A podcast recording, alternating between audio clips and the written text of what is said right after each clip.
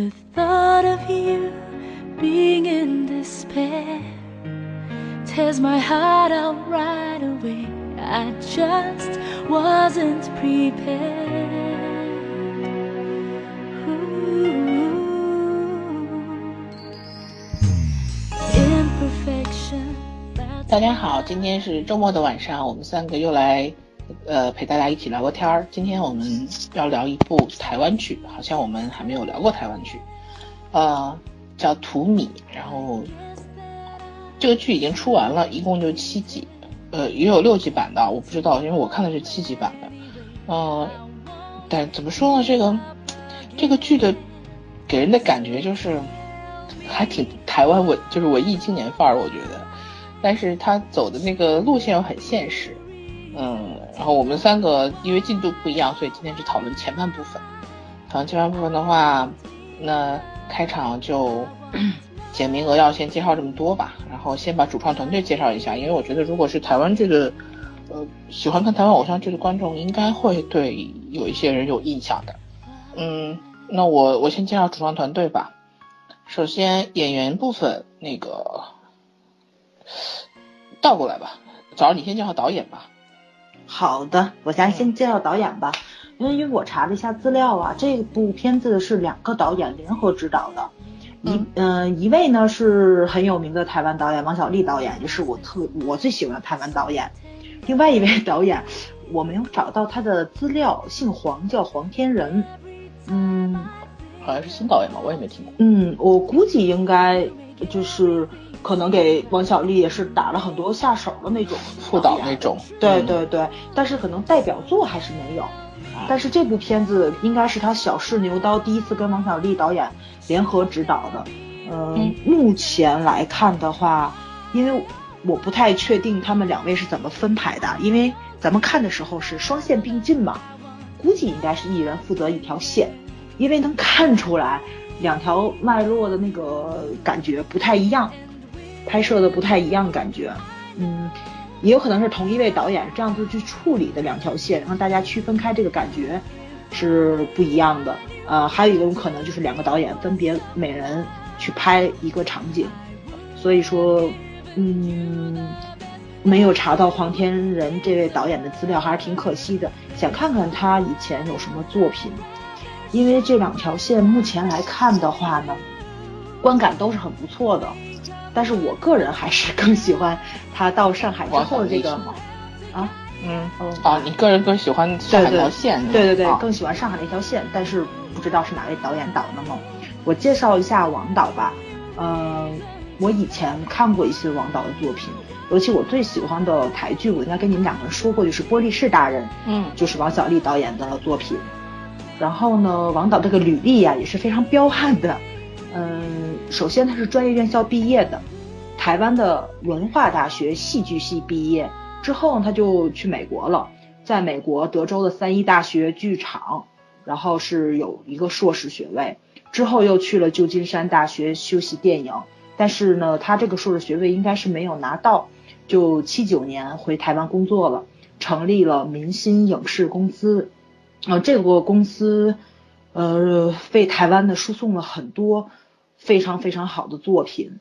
到九二年的时候呢，又跟制片人黄黎明成立了稻田电影工作室，也是出也也是出现了非常非常多的作品。嗯，怎么说呢？就是嗯，王小利导演他的这个作品不只是编剧、导演，然后制片，他应该都有过提名，是一个很全才的一位导演。尤其呢，他的作品没有这么宏大，经常着重在这种平凡的小人物、底层阶级的身上。所以呢，就是怎么说呢？不是说从艺术性上走吧，就是不论你是从大屏幕上看，还是从小屏幕上去看，给观众的这种亲切度是非常高的。嗯，所以说可以说他是台湾非常接地气、非常有、非常得民心的一位导演吧。然后这个王小利导演他他自己说过，他很喜欢观察这种周遭平凡的小人物，嗯呃，因为他能从他们身上呢看到很多让他惊艳和那种冲动的生命力，我觉得这是一个导演怎么说呢，就是 非常非常，嗯，就是切入点吧，角度都非常低，他从一个非常低的角度让大家去看一个更大的世界，这是一个非常有责任感的导演。哦，对，我要说一下，大家不要被王小利导演的照片骗了，她是一位女导演。对对，我听经常听到人说，她是不是一位男导演？她是一位女导演，而且是一个很有想法的女导演。尤其是应该是两千年吧，两两千年还是什么时候？反正是，嗯、最近就是过了这个两千年往后，呃，王小利导演查出来好像是患了乳腺癌，她在与病魔做斗争的时候，还是没有放弃自己的本职工作，还是有非常多的优秀作品出现的。他的这个涉猎范围非常广，不只有电视、电影，像这种公式的长片儿、纪录片儿，连动画片儿、舞台剧、话剧，就是这些作品他都有。可以说他的这个，嗯，他的这个人生履历表吧，嗯可以说为台湾的这些这些板块的一个发展做出了非常大的贡献。我估计应该是再过几年，王导应该就能拿终身成就奖了。对对对对对，但还是希望不要拿呀。对，因为这不有一个特别不好的墨菲定律嘛，拿了对那个对然后终身成就奖，对对对，就就离那个就跟那个上帝去喝茶差不多了。对，还是希望他他能多给我们带来一些作品，多留两年。对对对，嗯。这就是王导的一个介绍，嗯，应该也没有什么了，对对对，还主要看作品吧，因为他的作品我觉着相对来说乡土气息重一点，又没有那么偶像化，对吧？对对对对，可能大家看的会比较少。要让我推荐的话呢，我就推荐玻璃市大人吧。第一里面有帅哥美女，对，哎，主演主演是谁？我还真不主演知道。是蓝正龙跟林佑威，就我跟你们说过的，啊就是表演的非常的台湾偶像剧，但是啊剧本非常好。然后那个女演员呢，应该很眼熟，但是那个就是这名那个谁，字听起来特别像那什么，特别像日本动漫。那个玻璃市大人就是 police 警察，他的音译过来玻璃市大人，对。哦，我说呢对对对对对，他其实就是讲的一个，呃，也是双线并进。我发现王导真的很喜欢这，他是双男主，嗯呃，一个男主是游走在这个就是绝对正义化身，非常强硬，不与世不与现实妥协的那么一个人。嗯他在警察的过程中，可能这种工作的过程中，面对了很多这种困境困难。另外一位男主就是那种游走在黑白两道灰色地带的，然后呢，就是非常能够去在警界去交友广阔的这种，他用他的一些方法去达到自己的目的，但是这个正义就完全不是白色的，就是灰色的了，你明白吗？就是规则的那个对规则制度之内的规则的利用上面。对对对对对。嗯这有点像警察黑社会那种风格。嗯，其实大家各有各的规则。他那个涉及了一些政界选选举的哦。发现王导也非常喜欢从这方面走，因为台湾这方面，台湾这种对明显确实是这个这个台湾政剧政治娱乐嗯化还是蛮重的。对对对对对，所以他从那方面去走的话，呃，当时看这部片子我就一个想法，这个世界上，但但凡只有他们这一类人，我觉得这个世界都能够很好的运作下去。但是当他们两方都存在的话，其实是没有办法和平共处的，谁也不能说服谁，这个是一个很难办，尤尤其他们两个人确实也存在竞争关系，是很好的朋友，很好的兄弟，然后爱上爱上了同一个姑娘。但是那个姑娘，那个姑娘就是一个很完美的警察形象，最后，嗯、就是牺牲了，等于说就是桂纶镁嘛，出场没两集就死了。嗯我跟你们说，她是一个绝对正义的警察形象，她是桂纶镁还桂纶镁的那个什么还是很很对到位的。然后桂纶镁的妹妹因为姐姐这个为正义献身牺牲了，她妹妹也去做了警察，所以就交又又交织在这两个兄弟之间有一个这个初恋跟这个二恋的这个 爱情戏在里面，所以说他那个嗯编排的也是很好的，爱情也是很大的一个看头，非常值得看一下。对对对，嗯，包括两个姐妹不一样，她们做的选择也是不一样的。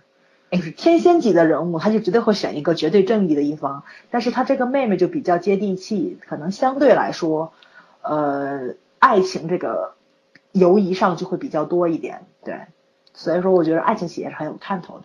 呃，回到图米的话，这也是一个双线并进，对吧？对可以说是一个大女主双男主的戏，对，嗯。因为咱我目前是看到了第三集，还没有往后看，对，它这个一集很长，一个半小时，嗯，差不多台式基本上都是这样子。对对，嗯，介绍一下编剧吧，因为编剧也很牛，徐编，嗯，编剧很牛，但是编剧有一个格局化的问题，我现在我到后面再说。我现在觉得嗯他他牛的地方还是就是说他这个节奏感，就是对于台湾偶像剧来说，我觉得徐玉婷的节奏感真的非常好。嗯，徐玉婷应该我觉得早期作品他作品挺多的，包括什么两千年就开始有作品出来很早，然后《流星花园二》我才知道是他改的，但是我没看过，《战神》也是他的作品。嗯然后《天堂来的孩子》最近这两年比较火的，大概就是一一年的《我可能不会爱你》。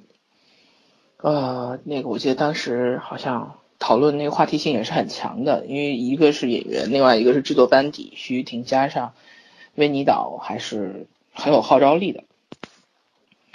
呃，这部戏让我觉得怎么说呢？它它的那个这个这个整体的，就是深度是有又往里挖深了，因为我觉得徐婷也是一个比较文艺气息的这种这种女性，怎么说呢？女性编剧，但是同时她的那个女性视视角和女性色彩也很重，包括但其他的我就不说了。那个我可能不会爱你，因为我很喜欢这部剧嘛，我当时看的很细，甚至连剧本我都翻了。就我专门是从买的台湾版的剧本，对对，我知道很多人都买了疯了对，然后你知道我最后看到什么程度？我看到那个剧本的台词，我是可以，呃，脑子里就可以直接用原音出的，你知道吗？就是已经到那个程度了，就是我是很肯定那个片子拍的成功性的，嗯。嗯虽然那个片子从现在看起来是有点渣的那个倾向渣，就男女的那个那个价值观是很渣的，嗯但是整体来说那个本子就是这么渣的一个本子，最后到最后大家都不想骂他，就说明这个导演这个编剧的代入性还是很成功的。嗯，他这个片子好就好在怎么说呢，也是把这个 暧昧关系拍得很文艺，对但是他是婚前。我觉啊得这只要你是在婚前谈恋爱，你怎么做都是可以的。对，又这跟机场有个本质，对对对对，跟机场本质区别就我到后面在这里了。对，对我今天下午考虑了一下，这个他跟机场有一个问题，就是他虽然很文艺。他虽然这个片子很好，但是他的话题性绝对不会比机场更好，这是他剧本设定上的缺陷，我到后面再讲。嗯、就剧本本身来讲，我还是很喜欢徐玉婷的。然后，嗯，他这个这个片子探讨的东西可能更深入了，就是除了爱，当然爱情是主线，爱情也比较好好谈，但是它涉及到很多人生很现实的问题。我看这片子就是看的很难受，但是你又停不下来，不像机场，我真的是看到一半我得停停。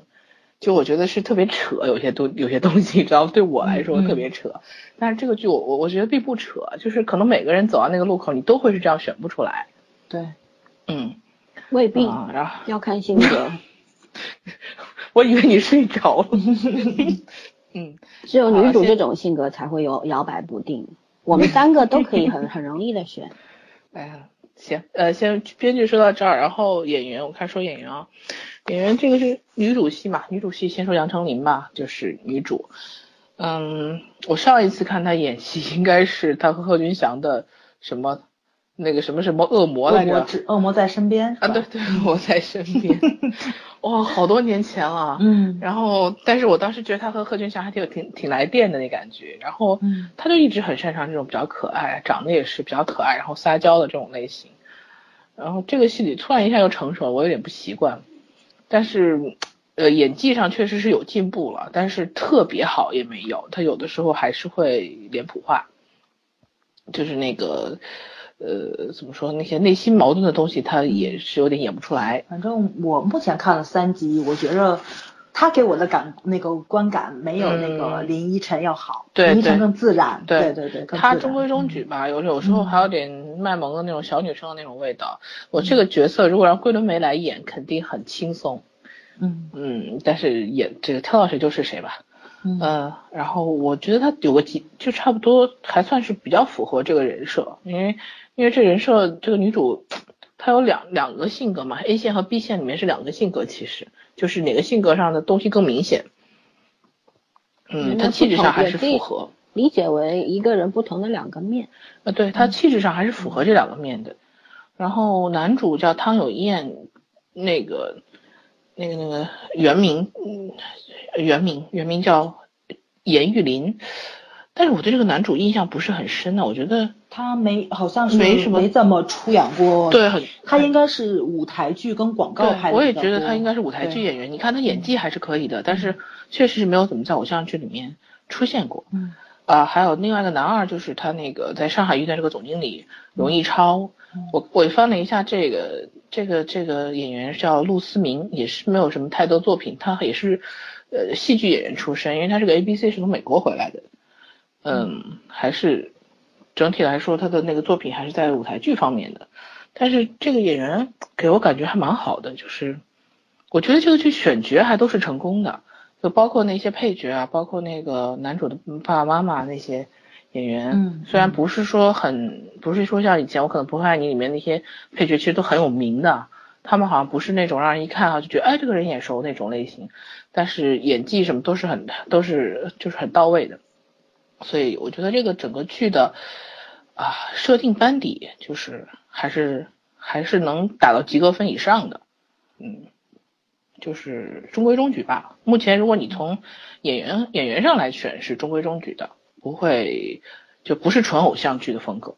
确实，台湾偶像剧这两年也在成长，不像我们小时候偶像剧单纯就是看脸，然后风格也是比较 漫画漫画脸谱化了，它也是在往深走了。嗯嗯、第一部分介绍主创介绍完了以后，我们开始介绍一下剧情结构吧。我觉得这个剧的剧情结构还是有的聊的。嗯，我们两个聊这么多，森森你先开始，先说剧本儿。剧情结构是什么意思啊？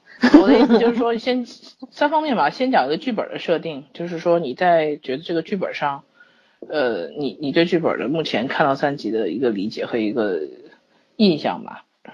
啊，嗯，嗯怎么说呢？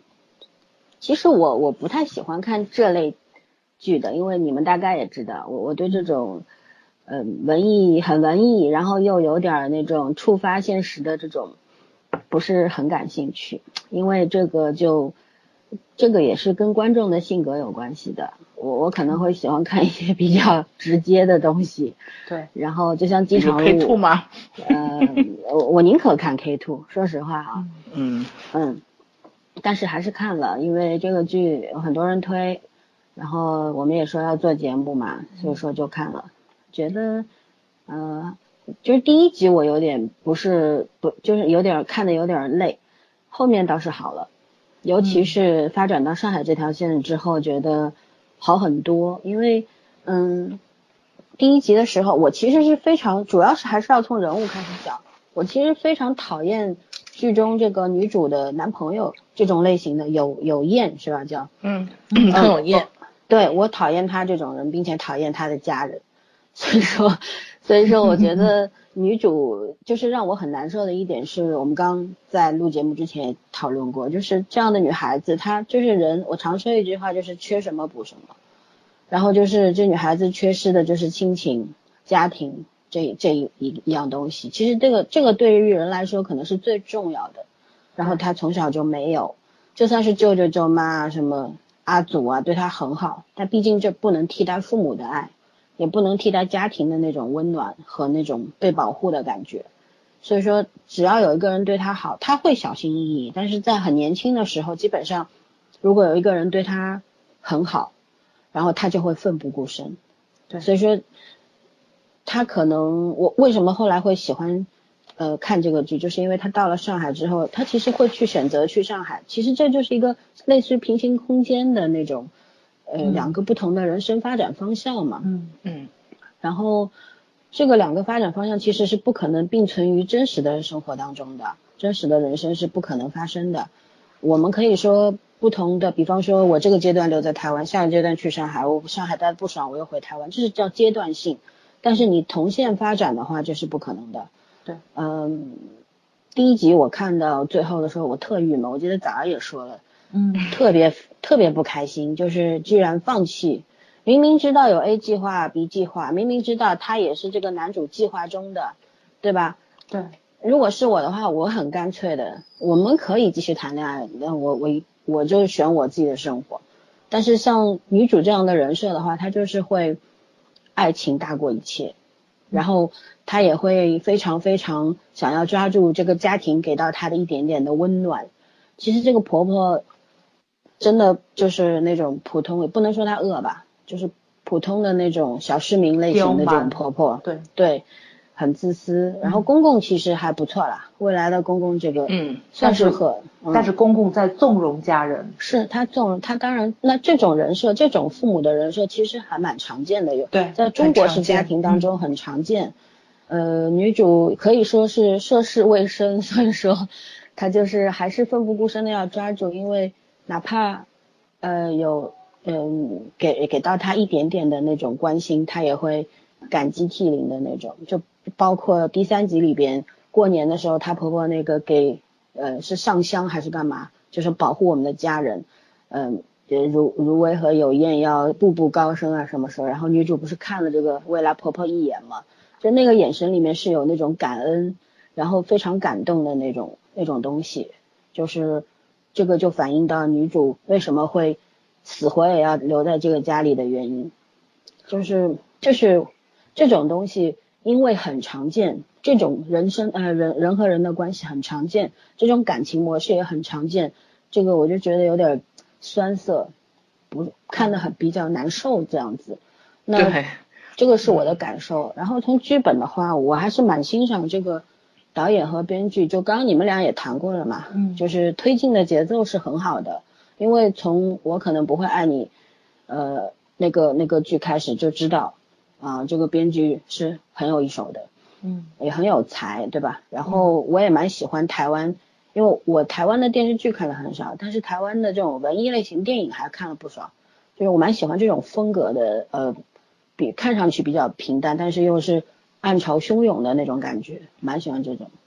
然后导演这个两线并进，就是那类似于平行空间这种手法，嗯其实它中间还放入了就是两个不同空间里的人的那种交织对话等等，之后在后面出现的比较频繁嘛。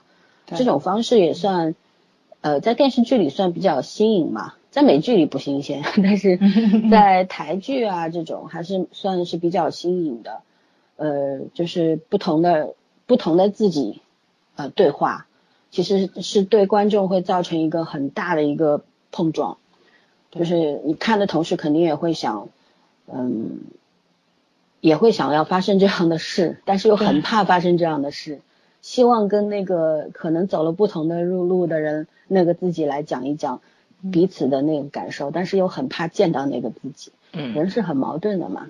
对呃，所以说这个剧给我的感受就是，呃，他很好，就是如果，我反正今天不知道不知道有没有安排打分，但是如果要打分的话，我觉得这八分以上是肯定的。嗯，是有最后打分，因为我跳发那个东西，你们俩估计没看见。嗯我看到了，我看到了，嗯嗯，然后他的那个就是他会触发很多很多的自省、检讨，然后也会有一些回顾。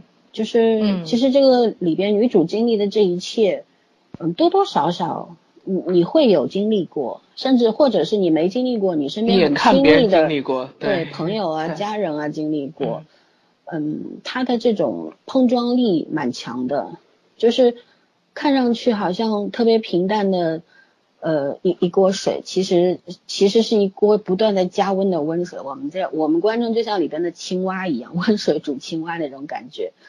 呃，我我是看了一些评价，说是到最后，因为我还没有看到第六集，嗯就是说他有很多人对结局有点不满。那我还没有看，我不做评价。光就前三集的话，我觉得我还是很满意的。嗯，基本就是这样。嗯说完了，嗯嗯，咋了？嗯，老三说完了，那我也先打个分吧。嗯，在我这里，我觉着八分至少是有了，因为我后三集还没有看。嗯，怎么说呢？对，就是，嗯，目前来说，剧本我还是挺满意的。对对，呃嗯，但是这个你要是聊剧本的话，可能就跟你后面的一些那个现实性意义那个问题就重合上了。我打算留到后面说，剧本好在哪里？一点。还是夸一下吧，挺好的。对，剧本不错，因为剧本好，编剧好，导演好，所以说有一些演员上的瑕疵是可以弥补掉的。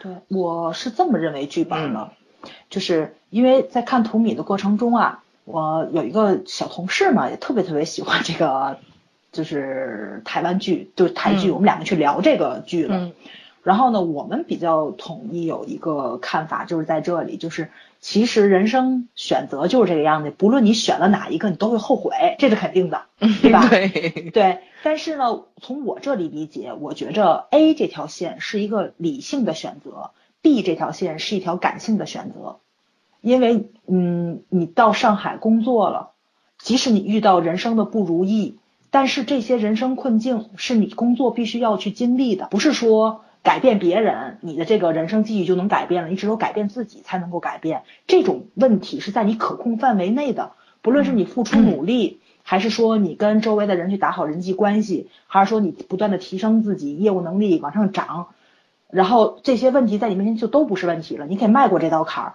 这些问题是你通过自身就能够去解决的。但是 B 这条线不是那么回事儿，它是家长里短儿，它是两个家庭的碰撞。你你老公有你老公的问题，然后孩子有孩子的问题，公婆有公婆的问题，你没有办法改变他们。但是这个问题就是，你即使改变了自己，你去跟他们妥协，这个问题也还是存在的，因为他们不会去反思自己哪里做的错误。所以呢，你就会看到 B 那条线，不论女主怎么退让、怎么隐忍，她的一些问题啊都是无法解决的，那是个不可控性，所以那是感性的一条线。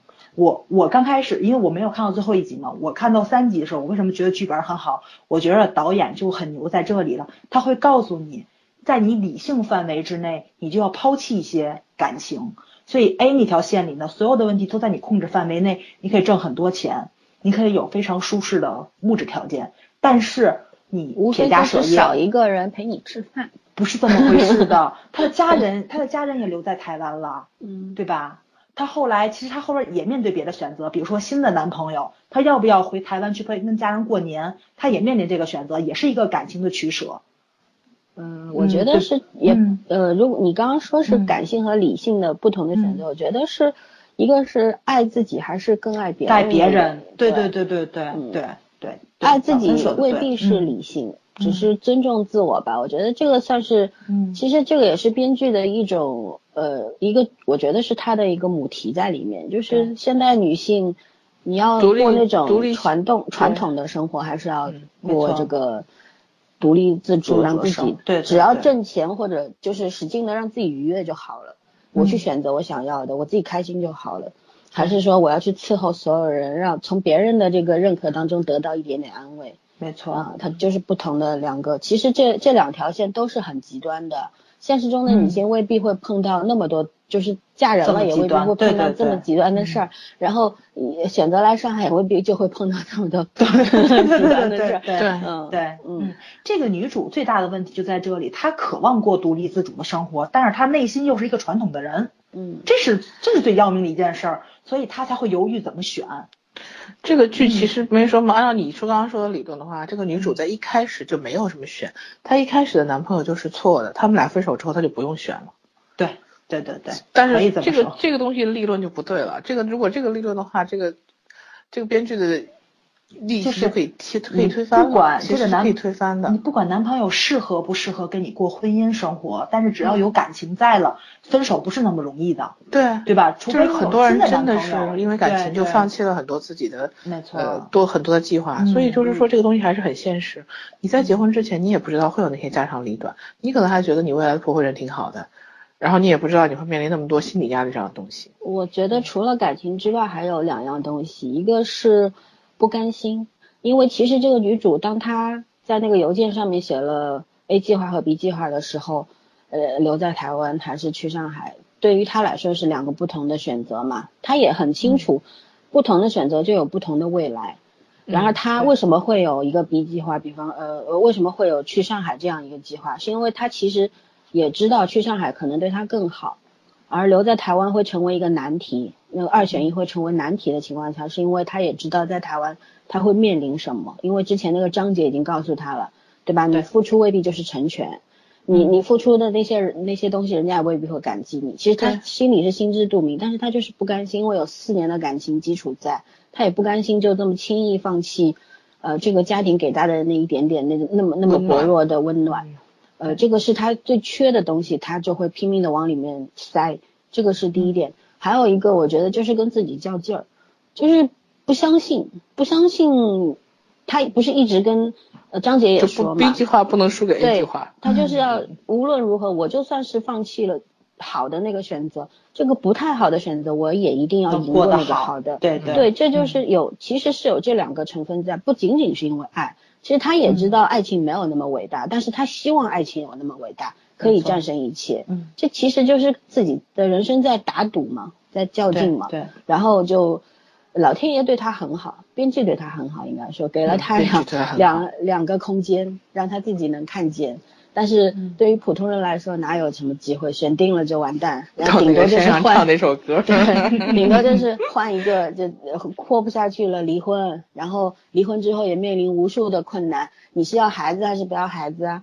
你这个为了家庭放弃那么多之后，你已经跟社会脱节了，你也没有本事赚钱了，你要离还是不离啊、你要怎么生活下去啊？就无数无数的那个压力在那边，所以说，这还是一个剧，一个故事。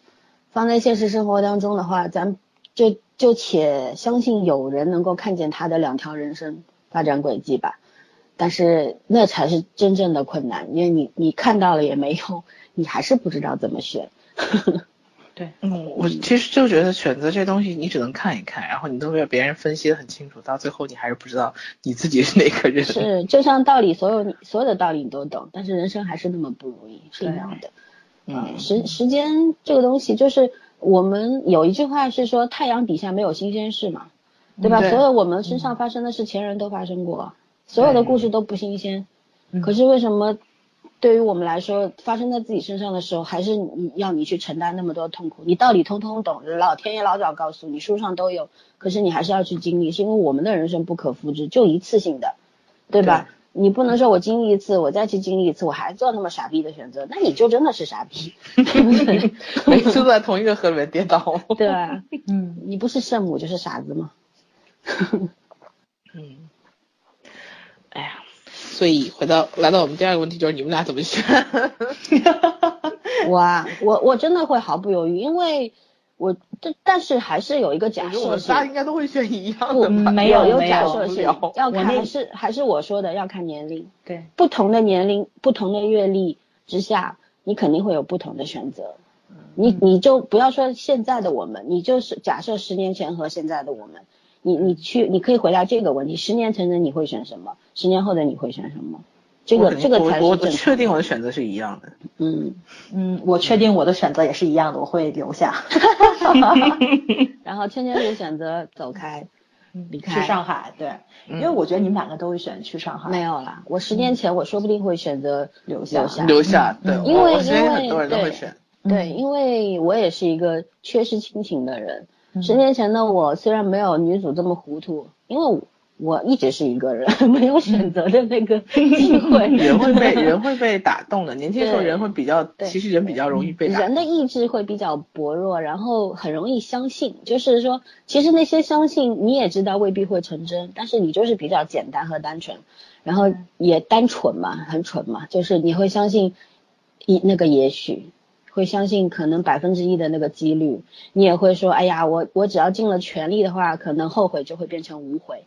然后你到我们三十几岁的时候就想扯淡，后悔就是后悔，怎么无悔呀、对对因为这个事情你不可控啊，对吧？嗯。不是这个两个人在一块儿，包括家里还有爹还有妈，还有一个什么那个叫什么呃老公的妹妹小姑子，小姑啊子小姑子，嗯，对吧？还有小孩，你一个人掌控不了这么多人的掌控这个控不了的，对你，你你可以掌控自己的，就像到了上海，你就是掌控你自己。你到那边，嗯。你不要讲掌控了，你是被人家掌控，你是不停的没错在挣扎，就像在一个泥潭里面一样。你换到一个完全陌生的地方，其实不光是工作的问题，对，其实其实这个可以引发到说，为什么现在一些年纪越大的女孩子越不想结婚？因为其实就像就像你可能会遇到一个还不错的男人，嗯、你也觉得大概可以合适吧，大概可以试一试吧，可是这个大概就是不确定。你你可能会想，嗯，再等等吧，看看后面会怎么样，因为你脑子里会想到后面的那一些未来，可能并不并不会很美好。主要是一个人太幸福了，真的是一个人太幸福了，少至少一个人有自由，对对。然后，然后你又不愿意去输掉你的那些自由，付出那些玩意儿，然后去去顺应别人，为别哎，人去早付出。你还探讨了一句话，嗯就是那个男主说的，你你没有孤单问题。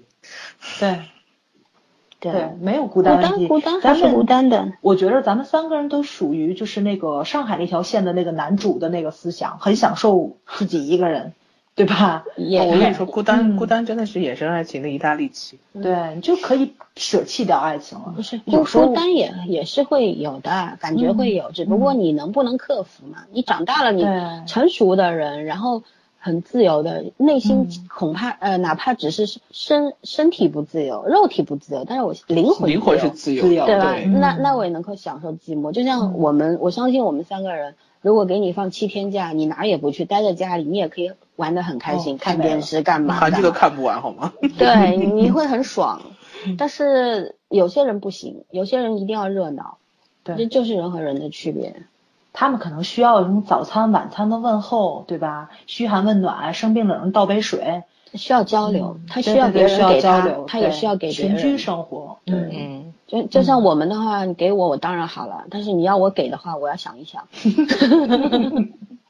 可能在在很多人眼中，我们比较自私，但是我觉得这不叫自私，叫自我。你如果连自己都不爱的话，你爱别人，这也是个笑话。其实我觉得这个跟年龄没什么关系，真的。我们办公室不新来个同事吗？嗯，对，就比我小三个月吧，然后应该年龄也不小，他也没有结婚啊。说前些日子他爸他妈就是那个把他踢出家门了，他现在就是自自己住在自己的房里，他就很郁闷啊，我听了都快羡慕死了，你知道吗？嗯，我觉得这个就跟就跟人的性格有关系，跟你的年龄是没有关系。有的人就是不能自己住，他就是不能自己过日子。年龄还是有关系，说明他现在三十多岁，但是他的内心和他的、啊，对对对，他的成熟度和他的嗯生理年龄嗯不不相符。也许他再过十年他就享受了，对还是跟年龄有关系。还得他可能得先走到克服这一步，才能到享受那一步。对，呃，人和人不一样的。首先你要认认清孤独嗯到底是什么，对吧？对，谁都会孤独，谁不孤独啊？嗯你就是结了婚你也孤独啊！你那个那条线里面那个留在台湾的女主，她也很孤独啊！嗯谁能理解她这个家里面所有的人都在索取，她不停的往口袋里掏东西出去，她哪里幸福啊？我我觉得他就是奋不顾身的跳进了坟墓，然后把自己给火化了。我我我说一下吧，因为我想我想的是我会留下，嗯跟爱不爱情没有关系。我就是特别赞同那个咱们以前就前前些前前些日子看的那部徐贤真里边说的话，嗯其实有有一部分义气在里面。嗯，对我不能在他最难的时候就把这个烂摊子丢给他，我一个人落荒而逃。然后呢，等他爸好了，你再跟他拜拜。没有，我我当时我看到第二集的时候，我就知道有一句话我绝对是无法忍受的，就是当他妹妹跟他妹夫两个人要回来了，嗯然后呢，他妈妈就是那意思就是说那个嘛，他爸当时不还没有出院，还没有出院嘛，嗯说的是你要把房屋子腾出来，嗯我女儿女婿要回来住。嗯然后说小女孩怎么办？他爸爸不就说嘛，说让女主跟男主反正要住在一间结婚就一起住。对嗯对对，当时他妈妈就那句话不就说的是那个这样子让别人知道了，不得说他没有家教吗？没结婚就住到一起去了。嗯我觉得那句话是我绝绝对对无法忍受的一件事情，对啊，我肯定会跟他分手，这是一个底线问题。对你当时侮辱的不是我，你侮辱的是我的家人，尤其是我为什么会住在你们家？对啊，就是你们需要我的时候，对，然后我就来。你们你们要赶我走了，不需要我的时候，为了你们的尊严面子，对然后我就要滚蛋。对张姐不说了那句话，牺牲未必是一种成全。对啊。人不人家不领情啊。有但问题是你为什么要去牺牲？这个最让我特别对难受的就是，你明明知道公公瘫了，然后你肯定是要牺牲的，因为这个模式嗯张姐已经演给你看了，然后你还要去这个复制重蹈一下，你 这我我我不知道，就是你其实就是跟自己较劲嘛。我肯定会比你过得好，我肯定会处理的比你好，我的老公一定不像你老公那么混蛋，对吧？唉，你不相信吗？其实，其实小姑娘传统的一面，我是很想肯定她的，因为我觉得这是最起码的一个怎么说呢，是人性的一个闪光点。但是你一味的退让，这是我无法忍受的一件事情。就包括就是你现在你没有跟他结婚，你可能是以一个未婚的身份，在法律在法律上你是不受保护的。你发生任何事情，你是都都不受到保护的。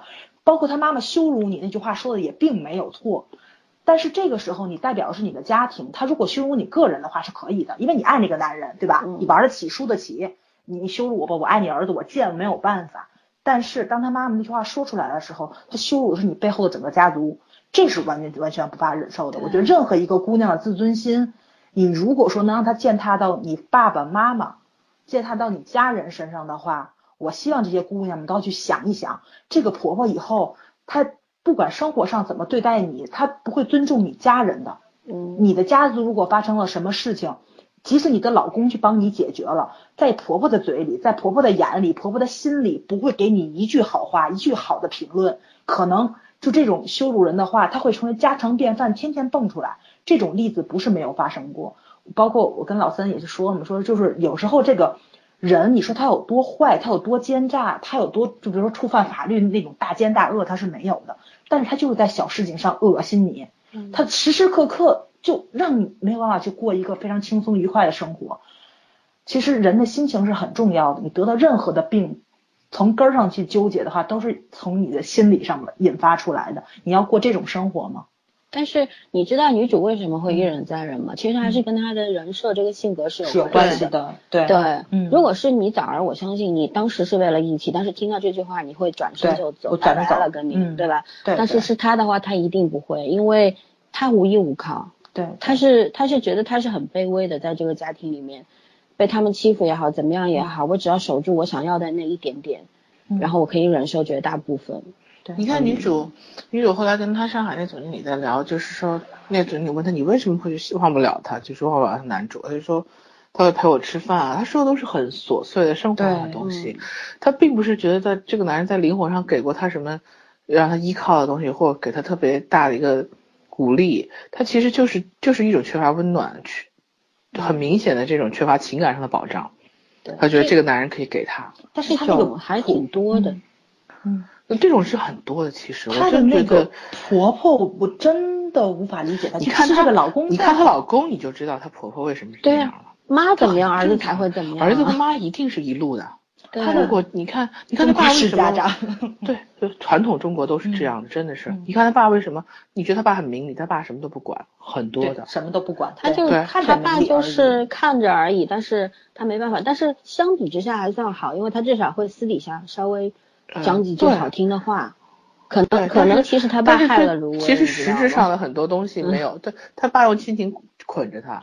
我我不知道你们有没有留意这个细节啊？嗯就是上海那条线，记不记得那个男主过来跟他提分手的时候，说了一句，说你你去上海的当天，他爸爸抱着他哭了，嗯哭了之后，他爸爸就特别积极的投入到复健中去。嗯但是咱们再看他留在台湾那条线里，他爸爸不是这样表现的，就是一种有恃无恐。你留下来了，然后你就是说你已经做完这个选择了，嗯，然后我对你的感情就有恃无恐了。嗯是有这一方面这个因素在里面的。是的，所以对，所以我对他爸爸的感官也并不是很好。你说他很善吗？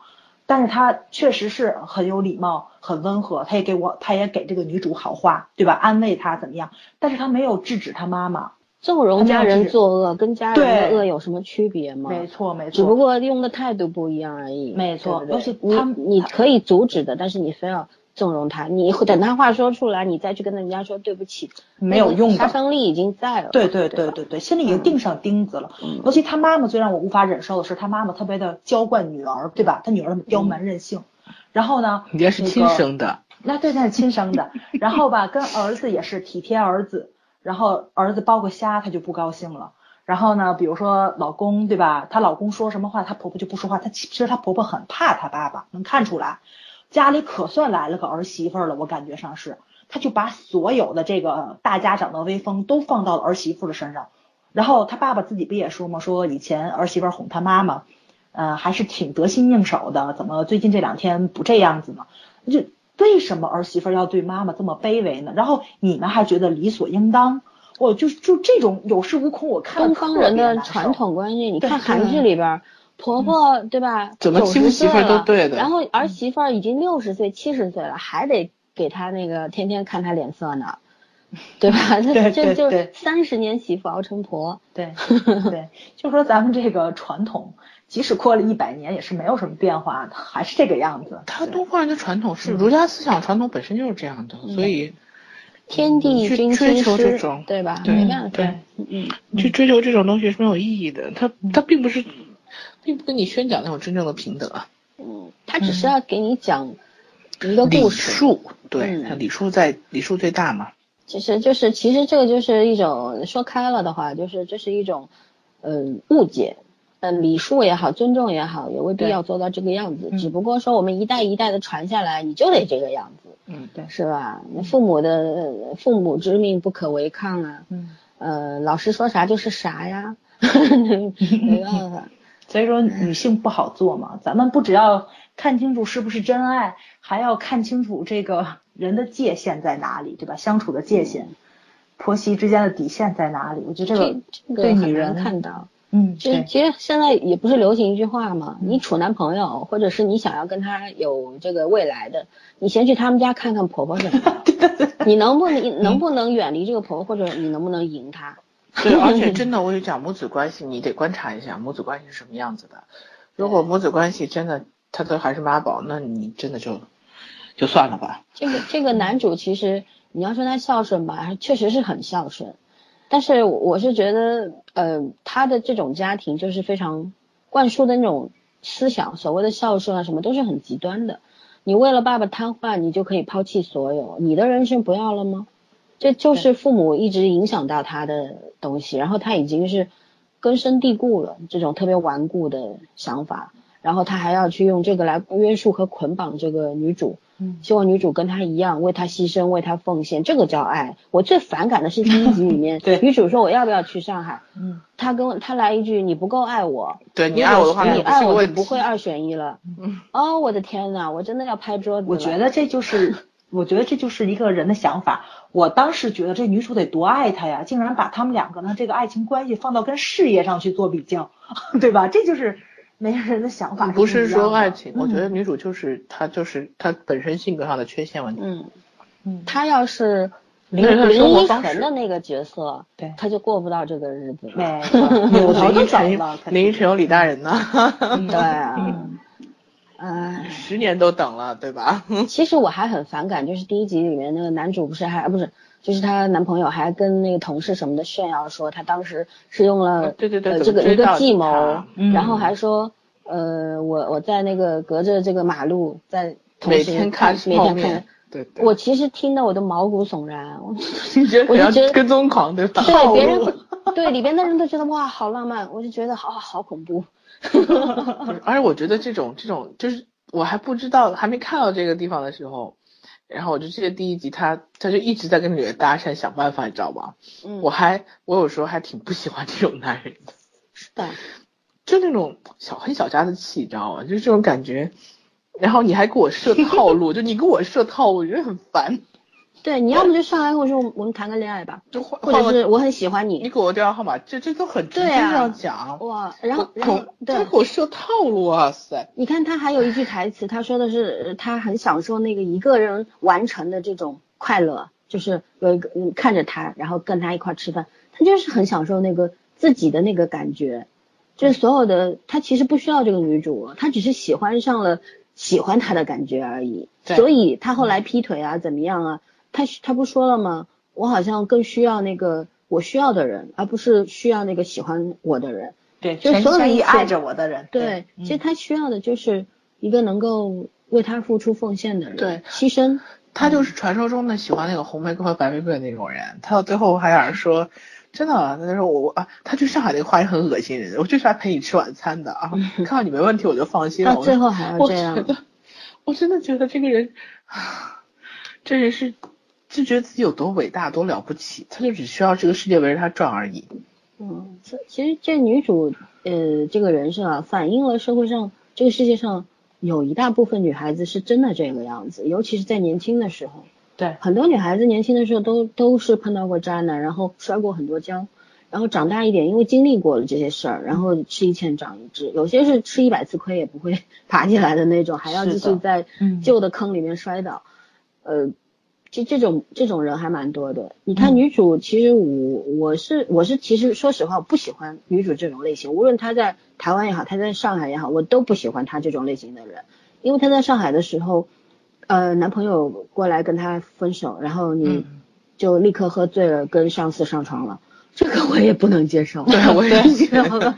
对，嗯，我我就觉得这个这个太太就太突兀了，这个转折，这个尤其是但是真的很多人会这样，就是我我 我这个心空掉了吧，然后我嗯立刻要抓住一个东西来填补我的心，而且你看他后面很短的时间，好像又爱上了这个上司，可是上司就跟他讲啊，你你去拥有啊，超越你这种失去的痛感啊。但但是他还是不停的在暗示上司啊，你你不怕失去我吗？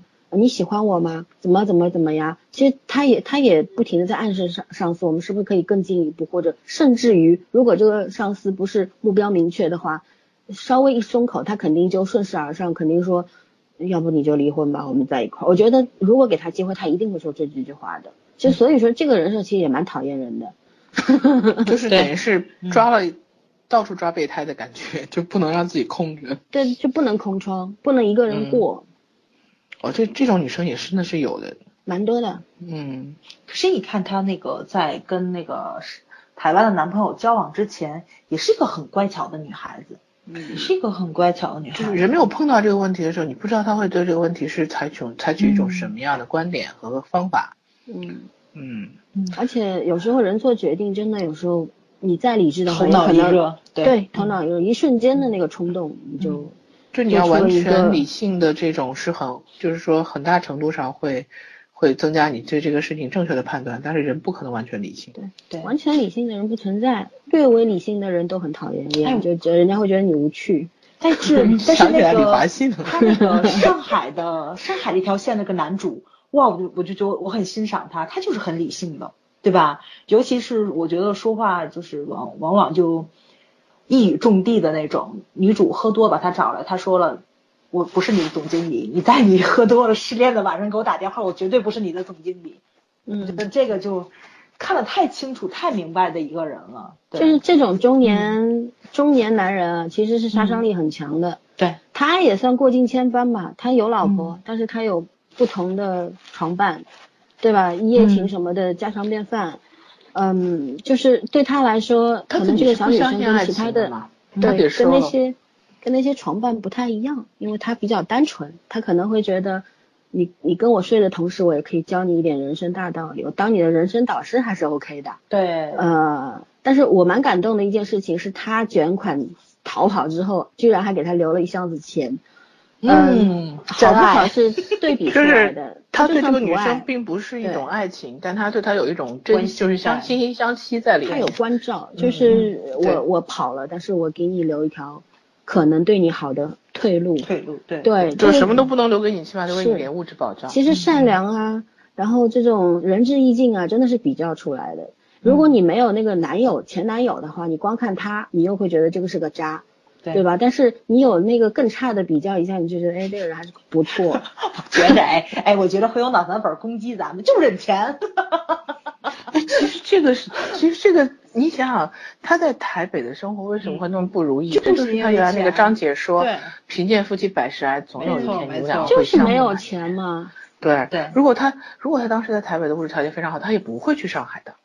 就是他到了上海，无非他有很多宏大目标，说我攒五十万或者上海买套房，先得第一桶金。上海呃买套房，他还在台湾待着。是啊，所以说所有的东西不就是奔着钱去吗？其实金钱，好多人哎呀嫌铜臭气啊什么的，没有钱你能干什么？嗯对不对？就你你所谓的自由，钱买来的。嗯，你灵魂自由，然后你天天在那啃窝窝头，你灵魂能自由的起来吗？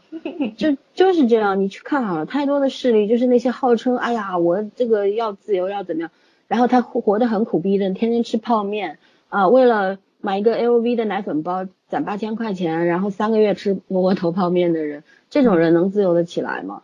没有钱就是寸步难行，这就是很很现实的。脑残粉要攻击随意啊。我看脑残粉是不是不是都是穷鬼呢？还是家里边有父母养的，还是自己哎，能对挣钱的？对对，嗯，对，因为现在有一些姑娘，你没有结婚，可能你除了你自己挣的钱之外，你父母应该也会给你补贴，对吧？你是是相对来说，你金钱上是自由的，所以你比较渴望那种浪漫的爱情。但是你如果跟他结婚的话，你除了你浪漫的爱情之外，其实你还是想要你现在的一个金钱保证的。对，这个时候钱还是很很重要的。三个土象星座讨论感情问题，一定要讨论成这样子。不是，就对，就是有一个特别特别俗的一句话叫“温饱思淫欲”，你饭都没吃饱，其实你连开船的力气都没有，对不对？然后你还你还要想要自由，这是不现实的。对。人就是这个样子，我们特别特别真实的动物。对我我我们现在探讨的这个问题，就是说，我们肯定这个市面上有些姑娘想嫁的好一点，这是很正常的一件事情。对因为就是这个门第关系，理想化下嫁，对你下嫁也不是这么好受的。对我身边有很，你要嫁得好，就是自身要硬，不是说我光打扮的漂漂亮亮，我抱大腿去，不是你自己要有实力，你有实力，人家可能机会大一点。就是你想怎么样，你你你想真正的实现你人生的自由的话，就是你自己要有底气。嫁到了更好，嫁不到就嫁不到了。对对对对有个人伴伴很好嘛，嗯如果没有嘛，也蛮好喽。有有什么问题吗？是我们家好基友说了一句话，说他最近观察一下他他旁边有些人的人生，然后呢，他就他就决定，他说我这辈子呢，就算找不到一个好男人，我也不能找一个男人来拖累我的下半生。没错，这句话，唉都活到这个份份上了，还需要干嘛吗？对吧？自己也是养得活自己的，过得也蛮好的。就我很多那个单身的好朋友都是这个样子，嗯就觉得可以谈恋爱，但是要不要结婚再说，都是这样。当然就是我活得很有底。气。嗯是我们并不是在宣扬这个啊，你该结婚你结婚，大家各有各的选择。就各有各的，我们只是在说我们自己和我们的一些朋友，而是不是一定要女孩子们都别结婚，那完蛋了，没有下一代了，对吧？这个对对全球老龄化完蛋了，地球上只有动物没有人了，不是这样的。我我又成段子手了是吧？关注自我完成嘛，对我老孙的意思就是，嗯关键是你自己要想怎么做就怎么做，对对对，你你强大了，你有实力了，你才有选择权，这个才是重点。其实这部剧就是在告诉你，你你选还是不选，对不对？决定权在你手里，你没有能力的情况下，你只能选最差的那条路，也也不是你选的，是命运推着你走的，你自己陷进去的，你逃都逃不出来。但是当你腰杆子硬了之后，对吧？自己呃手手里有钱了，或者自己胆气也粗了，然后自己也很自信的情况下，你就有不同的选择那个权利啦。选择权在你这对儿，关键是你有没有能力把它拿过来，对吧？对，嗯，诶，冷场了吗？没有，我还在想下一场，嗯，该讨论都讨论差不多了。对，细节上就是台词上，嗯。我觉得你们俩有没有什么？我觉得台词还不错，有有些地方我还是印象蛮深刻的。京剧很多，对，啊，呃徐玉婷的京剧一直都还是蛮多的，因为我觉得她这个片子的片名起的也蛮好的，叫《荼蘼》。然后查了一下，荼蘼就是春季最晚开放的花，对，嗯等于是荼蘼之后春天就已经结束了，春天的花就没有再开的了。嗯嗯所以，嗯，它它其实就是一个结束，是一个新开始，但是那个开始是未知的。说还有下一段人生旅程是未知的嗯，说还有一个意思就是英文嘛，to me 就两个我，两个我啊。对那这样子的那个解释就更好了。对对对，嗯嗯，还挺厉害的，嗯啊，他还是很厉害。我其实想起来，嗯，对他中间那一段不是，就是她她准备跟她男朋友分手，结果最后没轮到她分手，她男朋友先来跑来跟她分手了。他就是说，拥有的快感超越失去的悲伤嘛。嗯这句话说的时候，我就想起来，其实我觉得人是不可能就是失去这样东西，然后那样东西得到以后你就会满足的，其实永远不会。嗯早昨天说，的，不是昨天，前两天录节目说的欲壑难平，对，欲壑难填，很对，永很正常，永远都是肯定的。所以你不论选哪选哪一条路，你都是会后悔的。你总是看到自己没有得到的东西。但是但是我要说一个鸡汤了啊，嗯嗯嗯，后悔是都会后悔的。嗯。关键，比方说你选了一条可以让你更能够证明你自己，然后更能够实现你那些呃嗯。想法愿望的时候，它实现了，你会你也会有遗憾，你也会有失去，但是那个平衡点你会很容易找到。对，但是如果你选了一条你本来就不甘不愿意走的路，你只是因为不甘心啊，或者其他什么爱呀、什么鬼东西，你不得不你你觉得只是为了跟别人打个赌，或者跟自己打个赌。对你本来就是带着那种董存瑞董存瑞 大刀表炸炸碉堡就付出一切我要赢的那种状态。对，就是很悲愤的跳进去的时候，呃，那你真的只能只剩后悔了，甚至有时候连后悔的资格都没有。对，嗯嗯，选择你说难做嘛？我觉得也不是吧，不是有些选择，有些人生选择也没有那么难。我有因为我们呃，我副业也会做婚礼啊什么，我看到很多新娘，每一个新娘几乎都是笑着走进礼堂的。但是我也能够看到有一些新娘是 在在结婚以前黑着脸走进礼堂的。我突然就想起来刘恺威演的戏了，你以为演《烈恋情深》，这是哭着走进礼堂。不，就是其实 我我就举个例子好了，我有一个朋友，嗯，这是一个对我来说，我觉得是一个悲情的故事。就是这个朋友也是从小就是呃没有妈妈，就是生他之后没多久长了那个脑瘤，然后他妈还在床上还没有去世的时候，他爸就找了一个情妇，然后这个女孩子她还有一个姐姐，然后她她妈妈去世之后，她这个后妈就进了门，还带了一个弟弟过来，反正很复杂，就变成三三姐弟，你知道吧？嗯然后这后妈把他姐姐眼睛给打瞎掉一只，然后他他就是从小就是一直是在那种没有爱的环境里面长大，哇然后不安全哈，是家暴啊，是他当时就是读没有跟我们一个学校，但是嗯他在我们边上不远的一个中学里面读书。然后当时学校是包饭的性质，一个月五十块钱，每天中午学校食堂就是每人一客饭嘛，都是包饭的。但是他爸爸给他五十块钱，没有零花钱的，就五十块钱饭钱，就是这样。然后他宁可不吃饭，就是这五十块钱干嘛呢？因为他内心是空虚的，他就会买一些特别廉价的化妆品，然后自己特别廉价的衣服，就是拿到这个钱就去把它给花了，饭也不吃，还有怎么样，就是这个样子。然后他长大以后，就是不停的去结交不同的男人，不停的跟人家发生关系，堕胎都堕过好几次。然后这个时候我们都劝他不要再这样继续下去。然后他认识一个男的，你知道她为什么嫁给这个男的？我一直没法理解。这个男的家里边也是就是那种新疆知青，家里面好像有三姐弟还是四姐弟，因为在那边好像没有什么计划生育，而且这男的比她大。然后就是就是他说有一次那时候他们也不知道怎么认识，具体我不太清楚。他说他跟我说结婚的理由是他跑到这个嗯、男的家里边去去玩儿，大家一群人去玩儿，然后他看到他们一家四口还是五口人坐在那儿打升级，一家人在那儿打牌，然后是一个很破的家庭，就是那种老式的上海那种，也不是石库门房子，就是那种私房，特别破，都是木头的什么的，但是他就觉得嗯好温暖呐、嗯。对啊，觉得这辈子他没有遇见过，他就急切的，甚至是倒追这个男生，死活要跟他在一起，然后结了婚。结婚之前一天，我们几个人去陪他，然后他在凌晨的时候，天还没有亮的时候，他就是不停的翻身翻身，我就醒了，我就说你怎么了？他跟我说我不太想结婚了，有点后悔了。然后我当时还小呢，我就说别乱七八糟瞎想，你结想都想好了。明天就办仪式了，你怎么？但是我如果是现在的话，我说不定说咱走吧，我给你买张机票，你先走吧。嗯落跑新娘，对，那时候我就我居然跟他说，嗯、你你已经这样了，你不要再怎样。有时候，所以，但是后来他非常的不幸福，没过多久就生了孩子，以后没过多久就离婚了，然后就一直是一个人，然后带着孩子非常非常苦。但是他现在已经改变了，当他有了孩子，做了妈妈之后，他所有的他开始后悔他以前的生活，就是人会变的。就当他回顾从前的时候，他特别特别后悔。然后他现在是过得很踏实，因为也没有什么学历，然后做一个月就三四千块钱，但是他跟我们说心里是踏实的，就是现在在一个商场里面做营业员，卖服装的，嗯，做到那种店长了。我有一次在挺起对伏的。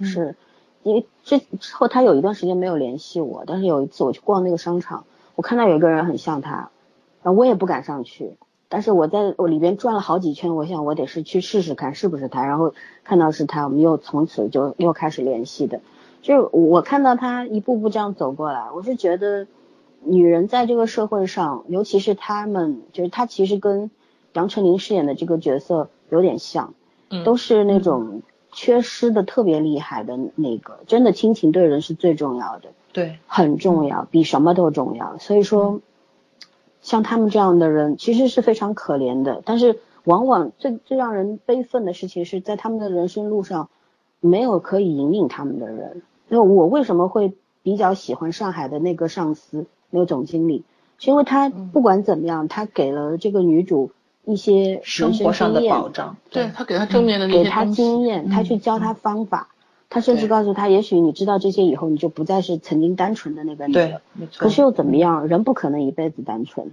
对吧？是。嗯，嗯，嗯听我讲完故事，你们又不说话了。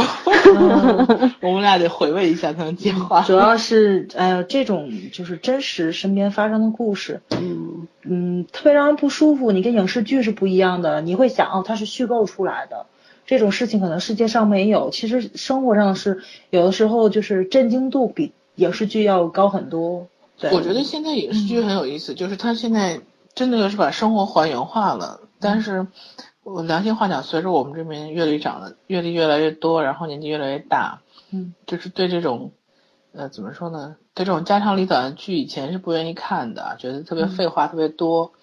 然后到后来觉得这个剧怎么这么狗血，就是不管是哪儿的剧，总会让你觉得有点狗血。对然后到现在觉得有些剧还没生活狗血，你就可想而知。对对对，可想而知我就其实变的不是剧，而变的是我们的心情对变得不一，作为。观众的，也是因为人生也在同步的想这个进入阶段性嘛，嗯对吧？所以我说刚回答那个问题，为什么要十年前、十年后？嗯，我我真的是不敢保证十年前的我会选什么，因为毕竟十年前我劝我这个朋友结婚吧，对 对对。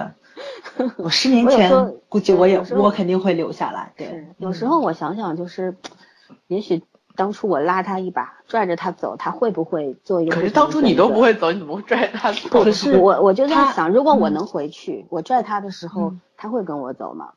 我我觉得也不会，因为有些事情就是让你自己去经历了，你才会知道对对对可不可惜，嗯自己值不值得。他要是不没有什么对错，嗯，他要不经历这件事情，他也变不成现在的自己，对吧？是嗯你要感谢过去那个自己。我记得知乎上有一个题目说，嗯、你对十年前的自己，甚至五年前的自己是一种什么样的心情？我就回答说，我很感谢当时的我，没有当时的我，哪来当时现在的我呢？对吧？对对，其实做个人生任何一个选择，嗯，也不能说对错，它都会成就后面的你。是没什么对错，但是对最可怕的是，不是说人生其其实实一直都没有对错，就是你没有什么你选都其实也没有什么可选的。嗯说白了，真的就是走到哪步是哪步。哪有机会选？嗯嗯，就像就像其实你你我们现在是上帝视角，包括女主她是开了上帝视角了，她看到了她的未来的两条人生路。女主是金手指。是，如果她没有开这个上帝视角的话，也以她的性格，她是百分百留在台湾的，她不会去嗯上海的。对对对对吧？嗯，然后他在台湾的话，必定也是过这样的日子。有一天他后悔的话，无非就是这个已经受不住了，对已，经扛不下去了，嗯她会逃走，无非就是这样。或者这个男的劈腿了，给了他一个机会逃走。尤其是他台湾那条线，这个女主的性格怎么样，一点点妥协，就那个渐变的过程拍的实在是太写实了。嗯，对让我看的特别难过，就是你退了一步，然后别人就会逼近一步，你还得再退一步，然后你所有的人生就面目全非了。我觉得这个感觉特别不好，他就是逐渐丧失自我的这个过程。我觉得他这三集拍的实在是怎么说呢，就能看到，嗯，平辈儿中我可能目前还没有，但是长辈中有很多这种女性，就就这样子退出了自己，别说事业吧，工作工作就是这样子没的，就完全都平辈放在中其实也有，家庭上。只是说时间太短，你还看不出来。嗯，嗯，对，哦，我身边的朋友就是还都是有工作的，这是我特别欣慰的一个地方。其实对，这个，因为我觉得是嗯台湾和内地的一些差异吧，嗯好像感觉韩国，包括韩国也是，他们很多那种结婚了有孩子之后，就特别有孩子之后，嗯就真的是全职了。台湾很多的，嗯，嗯，所以人家那儿挣得多。对，这么多，但是咱们这边是你就即便是你有职业职业女性回家，说良心话讲哈，如果你比如说挣个三四千块，然后你老公挣一万块，那你婆就是说婆婆婆很就很自然而然的，那你那点钱够够干嘛？呃，少再少一点一两千块是有的，那你还不如在家带孩子，也会有这种想法。然后你还在外面也很辛苦。其实这种事儿吧，我我刚刚想，假假如说这是一步一步，嗯，这个丧失自我的，其实我有不同意见。我觉得他从决定留下开始，他已经把自我给丢掉了。嗯，呃，对倒这这个就是必然的结果，嗯并没有什么一步步失去，嗯而是你自己放弃的。因为最重要的一步他走了，嗯这一步走下来了，别人就知道你的底线在哪，你不会离开了。对，所以才会才会这么逼你嘛，一步一步的那么逼你，因为你所有做的事儿，人家都会觉得理所应当、啊，理所应当，对对吧？嗯，你都做了最艰难的选择了，那接下来这些都算什么呢？对对，但是你对自己来说，这就是磨难的开始。你选择了一个不太好的一条路走的话，那后面必定就是遍布荆棘啊。但是你自己又预料不到，这所以我我还是回到前面说的，为什么现在这些呃所谓大龄女青年，嗯，自己生活了一长段时间之后，反而不愿意进入婚姻了，觉得无所谓了，嗯只不过父母在着急，自己是不着急的。为什么呢？就是因为觉得，呃，我大概能看到，如果我结婚的话会发生什么，对对对我干嘛要去选？这其实这就是有有了选择权了。嗯像女主的话，她不选去上海，她就放弃了选择权，她就是活该。其实所有后面的这一切，我一点都不同情她。我我是嗯看了后面的一些我那个快进还有 cut，但我会我会觉得我一点都不同情他。但是你你你不同情他，但是我心里边你会为他发酸，就是觉得，嗯，何必如此呢？可是你又你又反过来一想，就是这很复杂。你反过来一想的话，他要是不争不争取这一切的话，那他又能怎么办呢？他所谓的自觉。呃，自强不息啊，自追求自由啊，追求什么释放啊，这都是他经历过这一切之后他才明白的道理。他不经历，他就不明白，对吧？对，嗯唉，所以说真的是，所以其哎实你们想想，就是如果这是戏里面，等于是这个女的她一个人抛了两面，嗯把她抛成两个人去，嗯去完全掰开去演。其实，嗯，就是在真实生活里面，这两种类型的女生应该是没有什么共同话题的，嗯，很不会不会有什么交集，对，很难去对，很难去有嗯沟通去交集的，所以。嗯这其实就是就是一种人生，你你走到这条路上以后，你你跟当年那个人就真是不能回头的，就不能去想了。回也所以我有时候我我有时候会想，就是真的是方向错了，你怎么努力都没有办法，嗯，方向还是很重要的，真的。是，这就是我我在看这剧的时候还在想命运这件事，因为今天比较混乱啊，我我和嗯枣儿都是白天去看了那个毕丽琳毕丽琳，然后回来又去继续看图迷。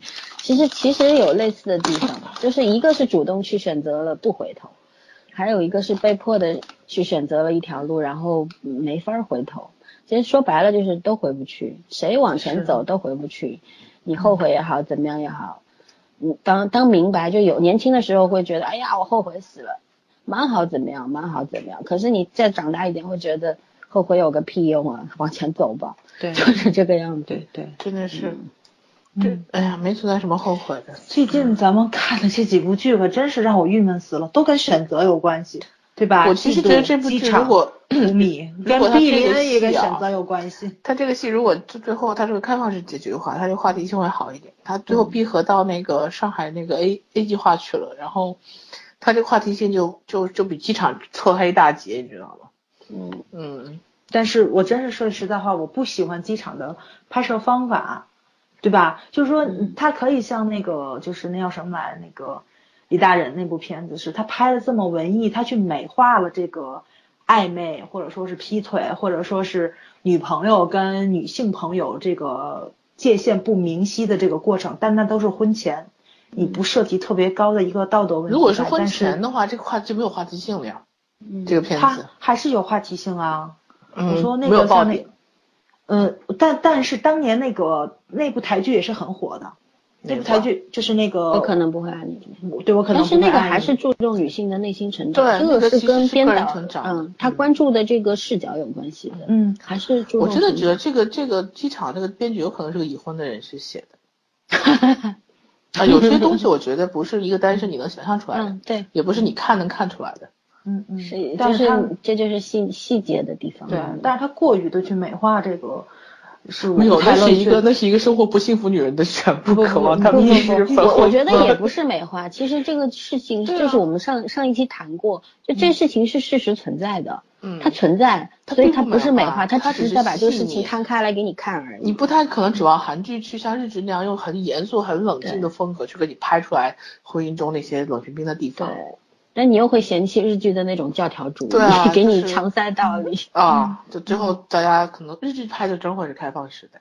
这个这个其实就是关乎你观众的这个悟性了，但还有你的是鉴赏机的。场它的年龄设定是十五岁，嗯，这是我无法忍受的一件事。对，机场应该设定是十五岁，就是他可以拍这种就是模糊掉一些道德界限15的。岁，对韩剧啊，就是他有一个十五15岁和十九岁嗯嘛，它也有一啊个十五进十九进嘛，就是没有对它没有那种那种镜头，所以但是15它的这个界限，我觉着就不符合这个年龄分级。那不是，人家韩国人十六岁他能结婚，哦，对对对对对对对，老三这个反驳很好，对对对，说的很到位，对啊没错没错没错没错。小孩子他接受那个什么不一样，嗯嗯，文其实我觉得化成熟度不一样。我们是杞人忧天啦，有很多事情，你像我们小时候，回想一下我们读书的时候，初中的时候在看什么，除了看琼瑶啊、陈凯伦啊什么的啊，艺书啊，其实也会看世界名著吧。我记得我初一的时候就看那个《简爱》啊，《悲惨世界》啊，什么《基督山伯爵》，其实那时候能看得懂个鬼啊！可是你很多东西都记在脑子里了，嗯，你当时不懂或者有误会，可是然后你突然在某一会天你就懂。了。对，你会茅塞顿开。其实咱不用去呃担心什么。再说韩国人，他也十五岁中了毒，关对对我们其实对十五六岁的孩子，真真的，他他就十五六岁的孩子，他就真的看了他也不会懂的，甚至他都不会看这个类型。对他看第一集就拜拜了，不看了。有什么好看的呢？嗯，嗯，因为早早儿就操心的命。对，哎呀，我刚刚想，突然突然想到一个什么话题来着，一下子忘记了，你就不说了，跳。过去了。嗯，大家要结束吗没有那个拍摄时候的话，你们两个要讲讲剪辑嘛？其实觉得剪辑哎还是没没什么可讲的。我不懂嗯。主要是我们看毕林恩了，觉得这有点 一般了。比同比林恩你不能拿电电影看和电视剧来。李安再怎么样也是一世界一流的导演，这差距大师太大了。嘛，这是能李安能成大师，那个一个大学毕业生跟跟那个初中生去比，那啊还是有很大差距。不不不不，这是王小利导演的。我觉得王导这个不管是谁导演，他你看他对两条线有时候会不停的插进插出，就是不停的这个很流有转换的情况，非畅其实我觉得常流很流畅对你有时候甚至会一下子没反应过来，哎，什么情况？啊然后看一秒钟才会，哦，是这样，是有这种。其实我觉得这个这很很有个很意思很对，很加分。嗯，就是很多这种插穿插的话，他会你会看到会不会晕，他没有让你那种感觉。对其实看着只有我没有什么感觉，因为王导一直这样拍。对我我看这我些台觉得剧很少，我也不知道。嗯嗯因为第一集的时候，第一集他不是说决定留下，然后第二集他又去上海，我当时还没反应过来什么情况这是。对然后看了一会儿才知道，哦，嗯这个是两个不同的人生，哎，我觉得诶有点意思了，然后再往下看。他的这个科幻这个元素用的挺好，这个是我比较喜欢的地方。嗯，但是你要说就是拍摄剪辑呀、就是因为王导特别喜欢用，比如说双男主，反正就是两条线那么走。嗯，对对，所以以前见识过。每个导演的都会有自己风格的嘛。对对对对包包括它这个颜色，嗯我就比较喜欢。为什么？我为什么最开始嫉妒看不下去？我觉得那颜色让我觉得全身汗毛根儿竖起来。不是嫉妒，是机场。呃，嫉妒，嫉妒，我开始嫉嫉妒妒看不下去，是因为嫉妒那个颜色。嗯它和机场的感觉不一样，机场是让我，我们也说男女主，男女主都让我觉得足够暧昧了，然后那个气氛和音乐加一圈，我觉得我在桑拿房里面上不来气，就那种感觉，始终是这种感觉。嗯，好吧，我我好像从来不太会受这些影响，可能我是色盲。嗯，我我从所以你只选黑白灰是吗？不是，我就是就是觉得好像这些跟我没有什么感觉。我以前我我跟你讲，我有一个很大的问题，就是就是我有有时候会很佩服那些，比方我说我们去那个唱歌，嗯去 KTV 唱歌，有些人他不看字幕他都能唱歌的，但是我不看字幕一句都唱不出来。这有什么那关系啊？明明那歌歌我会唱，但是我会跟你讲区别在哪里，就是我很佩服那些能记得住歌词的人。有很很多人，我我很佩服那些写小说啊或者写文章啊什么能够把歌词加进去的人，我都要百度一下。这种 不是你小时候那些歌你也记不得歌词吗？我小时候歌我都能记我我到现在我都记不住，我到现在我很喜欢的歌，我也只记得旋律，我不记得歌词。这就是高潮能记住吗？不能都不能。啊就是然后就是那两句过门那个，哎你都我跟大我跟大家说一下，老三的记忆力好到什么地步？嗯他他好多朋友的电话号码，他都能第一时间背出来。我也可以就是 这有什么难的？不是，这就是你愿意记还是不愿意记？难的是我现在问你，上周三上午上周三早饭是什么？你记得吗？嗯，那个粥，鸡蛋瘦肉粥。你每天早上吃都一样。对啊，对啊，呃不是这个，其实不是早上早上的意思我知道。其实嗯我我可能因为我们那那几天在广州的时候，我们有时候会聊一些什么事的时候，哦，我我可能展现了我的那个卓卓越的记忆力，对对对。但我当时也跟你讲过，我说我说我愿意记的事儿我都记得住，我不愿意记我就不记。但是对歌词方面，我是真的，我我好像也从来没有刻意去记。所以这我其实要说这个是说明什么呢？就是这个电视剧它什么颜色什么，我甚至以前连 O O S T 我都不听的，嗯就没什么感觉。那我还只是看观察的。蛮细的，我还想说这个剧的那个对着装啊什么的都还不错。对对，这个是就是说你剧看的多，包括我们一直聊一直聊，然后跟别的朋友交交流当中啊，我我渐渐会有会知道要去关心这些，包括就是呃怎么说，就像我我看过很多书。真的看过很多书，但是你要我突然你说一本我很熟的书里边有一句什么什么话，你还记得吗？嗯嗯我记不得。就像真的是这样，就是我一定要去查一下，确认一下。我我觉得我的很大的一个能力是能够消化那些内容，可是我记不住那些对，段我觉得原他应该是那种快速记忆完了之后，他是能理解那些东西。对呀，嗯你又不是百度搜索引擎，你干嘛要逐字原文逐？但是逐句地但是我记下来有些时候跟你讲有些人可以用，嗯，有些人就要引超强用记忆力啊，卷福嘛。没有，我我那个谁，我们家那基友同学也可以，嗯，就是就这这个是天赋。然后我认识好多天赋异禀的人，特别是处女座，早上你真是对不起处女座。嗯，对，嗯，那我认识好我几个我我很处女座都真的是特别他绝对是处，女座里边的典范，他能三百六十五天吃肯德基的反向典范吧。他吃不厌，这个才可怕好不吗？不，这绝对不是处女座。我跟你讲，处女座是土象星座里面最愿意变化的。嗯，对，这是什么因为我是变动风，对，你你绝对是你绝对是处女座的败类。我强迫症吗？好吧，我们扯得太远了。嗯好，回来回来，还还有什么要说的吗？应该没有了吧？我现在觉得所有的点，前三集的点都应该讲完了。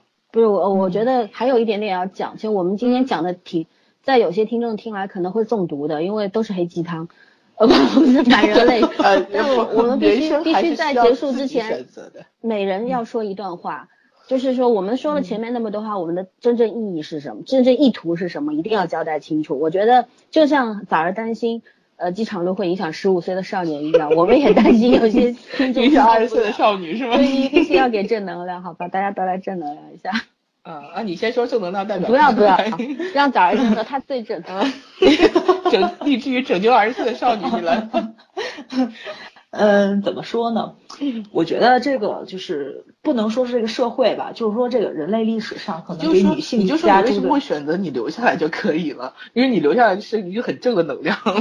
呃啊不是不是不是，我觉得那个不算正能量，那是我个人的一个选择，对，嗯，不能代表所有的人，不不是说没有留下来的人就自私，他就更考虑自我，其实这就是一个个人的选择，我留下来不代表我不自私，明白吗？对，那个，嗯、我觉得女人比男人伟大在，唉我觉得我说有点太女权了，有点儿。没事儿，你说，你说你的观。点而已嘛。嗯，怕什么？我觉得女人比男人伟大在，你以后会有很多种身份，你要成为母亲，这就是一件很伟大的事情。所以说，你做的很多决定，你是要带给你孩子什么样的观点？尤其是以后你如果生了一个女儿的话，你是希望她成为你这样的人，还是不成为你这样的人？然后你考虑清楚这个问题之后，你再去做选择。如果说留下来是可以的，但是你的底线在哪里？然后你为别人付出，为爱去付出，你能不能在这个基础上多考虑一下自己？因为这个世界上，除了你的父母是完全无条件的爱你之外，剩下的任何人爱你都是有条件的，都是有一些利益关系在里面，就是很这么难听，就是这么的怎么说呢？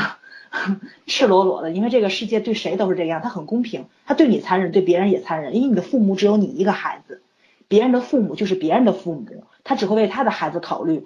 包括留在台湾的这个男朋友的父母，你说他们真的是大奸大恶吗？也不是，他们只是希望自己的儿子过得更顺遂一点而已。从他那个父母角度来说，他那是一个很正常的一个人生的选择态度。但是这个时候没有人爱你的话，你要更爱你自己，这是很重要的一件事情。因为女孩子，我觉着怎么说呢？就即使是这个世界它再开明，可能女性背负的压力比男性还是要多一点。所以，我希望女孩子都对自己更好一点。对，不论你做什么选择，不后悔。如果你后悔了，就要马上脱离开那个环境，对自己好一点。嗯，这就是我想说的。嗯嗯，橡皮圈同学呢？我今天被 某人批判了啊，我就不说了。然后被谁？然后被谁？你好意思讲？我吗？嗯。嗯，是这样子。我我今天看了一句话，我觉得可以用在这里面。不求出污泥而不染，但求过得去自己心里这道坎。怎么说呢？其实不管你是最后愿意留下来跟他结婚也好，还是还是说年轻去拼一拼，拼拼拼下事业，然后赌一个未来都好。呃，反正你走到一条路上以后，就是不可能会回头的。你也不要去后悔，因为这件事情每个人人生都要经历，而且。也不会永远都如你所意，就是像女主在那个呃选择留下来的时候，她当时很兴奋，然后也很怎么说很励志的时候，那我一定我执行 B 计划，我也要呃我也要比 A 计划过得好。然后我相信那一刻她是很努力也很真心的，就是虽然最后的结局可能她没有力量控制，但是这是一个编剧的设定，其实未必生活里面就这么戏剧化。你肯定是得到一些东西，然后失去一些东西，嗯，但是总体回顾来说，你只要是觉得你人生没有白过就可以，而不是说最后一直在抱怨我当初不应该怎么样，或者我当初应该怎么样，那个其实，呃，对你来说没有任何实际意义，也没有任何帮助。嗯，其实我见过很多女孩子，真的年轻的时候都是那种很拼的，呃，大部分人都是那种我觉得事业型的女性，我我甚至没有想象过她们。结婚生子以后会变成另外一个人，但是我认识的好几个人都变了，就这个东西你是不可以去预料的。你也许今天你说，那我雄心万丈的我要做到什么什么什么，呃，就像这个剧里面女主角也说过，那为什么一定要有目标呢？我也就是想活得精彩一点，比别人稍微出色那么一点点。她也不是一个很有雄心万丈的人，嗯，但是她慢慢的她也会变好。然后我认识的那些女孩子，真的就曾经是雄心万丈的人，然后慢慢的就变成了一个很甘愿为家庭、为孩子付出的妈妈，而且是个好妈妈。呃，其实我觉得这没有什么人生胜利可言。嗯，其实就是说你走到这一步，然后你觉得你今天得到的都是你应该得到的，然后失去的那些东西也不足以撼，就是不足以撼动你生活那些基础，也不足以让你每天晚上睡不着觉，那就已经可以了。我觉得这就是一个满意的人生状态。嗯，你说你要做伟大的人。伟大的人可以做，但是伟大的人要牺牲很多东西，嗯，没有，也许没有你想象中那么好，嗯。嗯。嗯，没啊，所以我对我的意见就是这样，就是说，但求你你自己是问心无愧的，你自己觉得你人生是平和的就可以，因为我希望每个人的人生都是平和的，你追求了一个极致，你必然会失掉很多的东西，对对，嗯，后悔不要紧。战胜后悔就好了。对对，嗯，后悔是常态，但是我们还是要往前走的。所以你既然知道后悔没有意义，你就努力往前走吧，把这个力量用在用在向前向上，把就是致力于更好的你就可以了。嗯，对，嗯，我说完了，好了。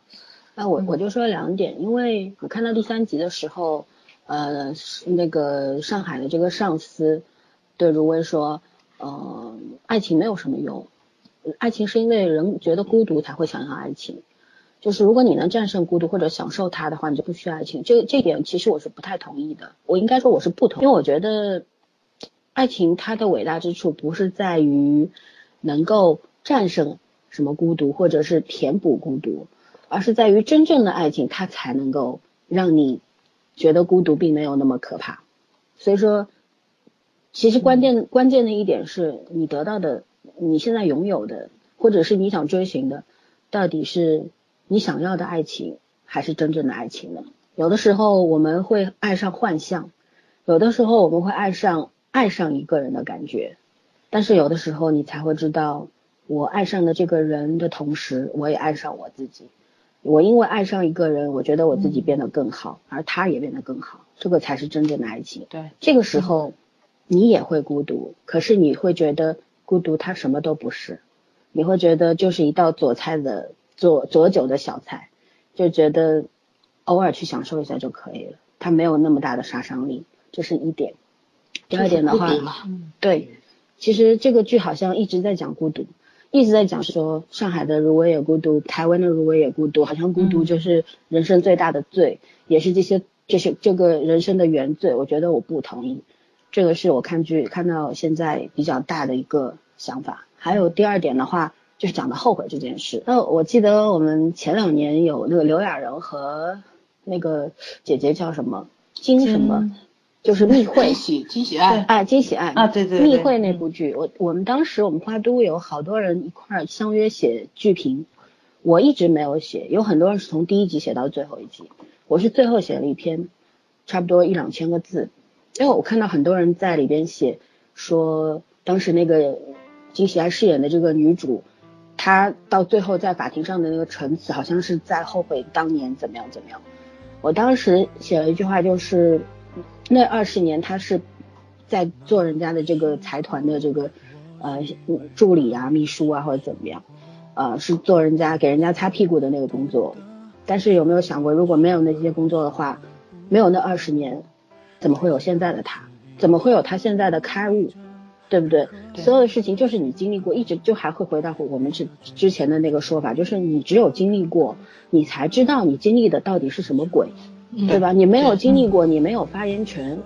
旁观的人，无论他说什么，你不要太在意。你要去听那些你愿意听的就好了。别人说的东西，其实你都懂。啊，这是对观众说的，也是对我们自己说的。就是别人说的，其实我们都懂。那些道理你都听出老茧了，你不要去听。嗯。但是你你一定要知道，就是你在做什么。对，你到底为什么活着？这个最重要。至于你要选择怎么活。嗯，那是你的事，对吧？其实我觉得任何一种，因为人生不可回头、不可复制，就一次性的。你活到一百岁也是一次性，你一年年的老去，你过一次生日你就害怕一点，我离死亡更进一步。但是要想的是，就是因为这样，人生才有趣啊！让你长生不老，你也觉得没意思。你长生不老的话，你也不可能把十岁、二十岁、三十岁那个事情再重新来一遍。对不对？所以说你也不要去后悔那个时候从前做的那些荒唐的事情，有什么好后悔的？你只要正视当下，展望未来就好了。正能量了吧这回？对。好了，说完。嗯，好了，打完收工。嗯，我们今天这一期这一期图米上半部分就到此结束了。嗯，下周再讲。对，下周再讲。好，那先这么说吧。嗯，我们我们先说声晚安。拜拜拜拜。你问我为什么顽固而